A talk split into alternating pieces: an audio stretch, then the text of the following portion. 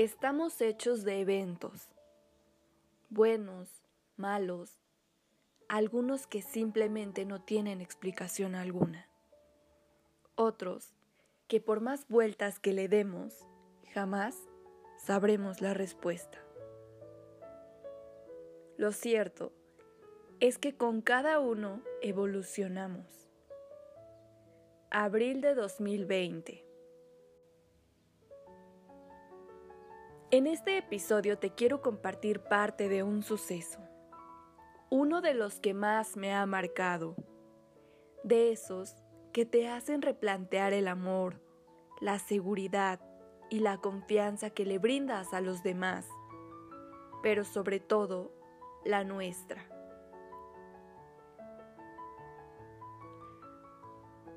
Ha pasado un año y pareciera que fue ayer. Ese día en el que me preguntaba cómo era posible que yo estuviera ahí, que hubiera caído en manos de la persona equivocada, metida no solo en una de las relaciones más tóxicas, sino en una que acabaría por completo con mi autonomía, mi seguridad, con mi vida ¿Cómo era posible que en cuestión de segundos todo un plan o ideal de esas veces en que creemos haber encontrado al amor de nuestra vida, aquel que se ganó tu confianza, que te hizo pensar que cuidaría de ti, de que los buenos hombres y las buenas personas sí existen. En contexto, quiero mencionar que llegó la pandemia, que fue el disfraz perfecto para poder ponerme a salvo. Pero también uno que reveló a miles de mujeres la violencia que viven en sus casas. ¿Quién diría que un año nos iba a enseñar el valor de la vida? Una experiencia que no solo me sacaría del juego, sino que mi nombre no podía ser usado, en la que tomarme una foto y subirla como solía hacerlo no era parte del plan.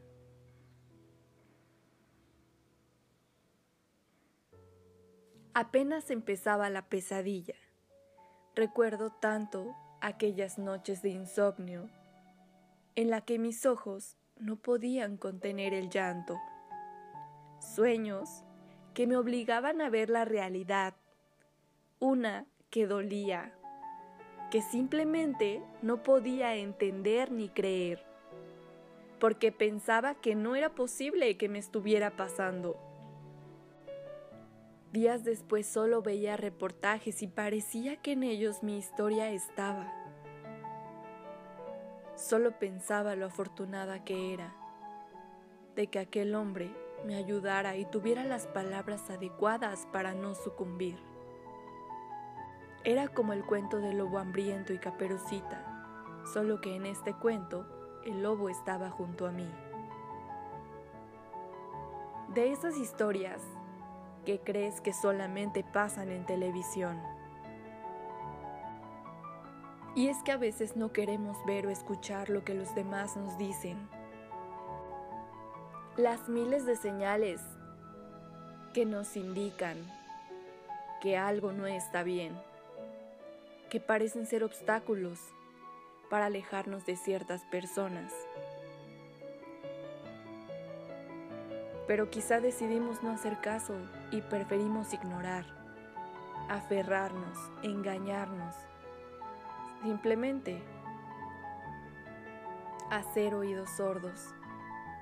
Y saben algo, si yo no hubiera escuchado, si no hubiera hecho caso a las señales, hoy no estaría aquí contando parte de la historia. Había pasado un año y apenas lograba entender cómo es que había salido de ahí, cómo es que la vida me daba otra oportunidad. Tuve mucho miedo,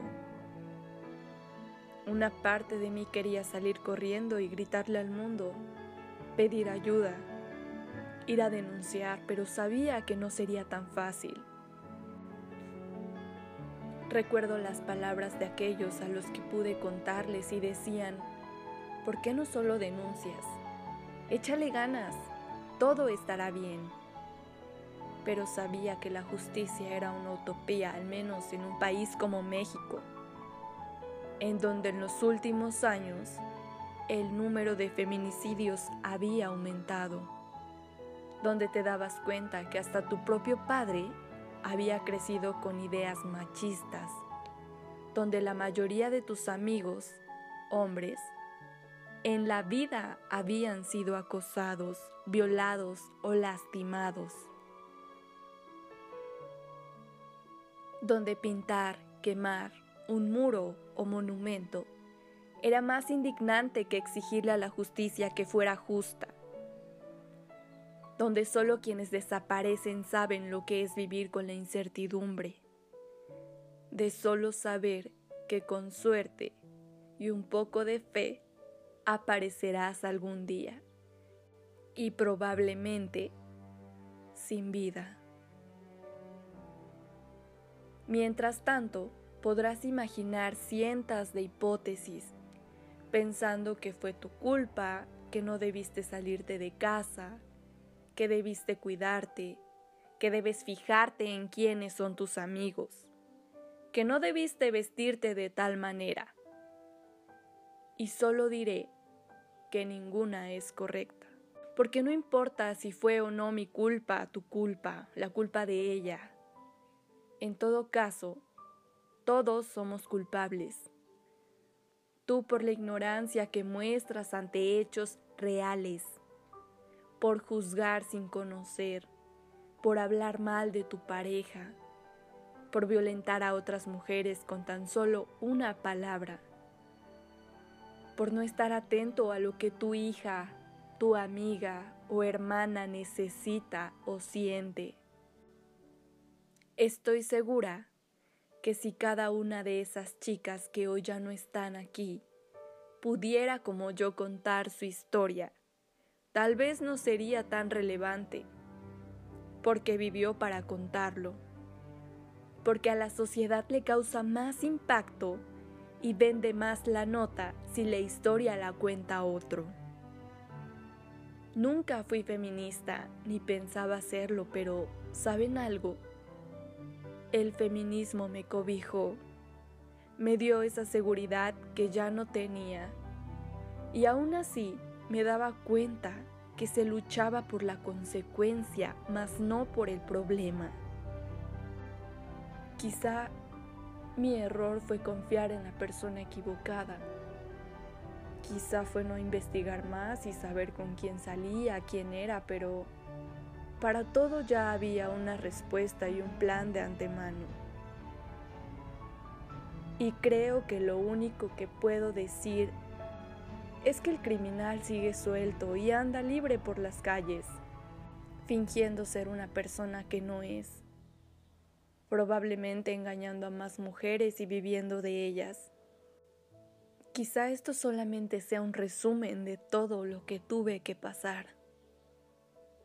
Pero si hay algo que pudiera hacer sería compartirte parte de mi historia, porque como yo, sé que ahí afuera hay muchas niñas, mujeres, que somos presa fácil para hombres que se dedican a la comercialización y venta de personas. Que si no te suena, te diré que se dedica al comercio, tráfico humano. Pues si bien, según las cifras, México ocupa el tercer lugar a escala global en trata de personas.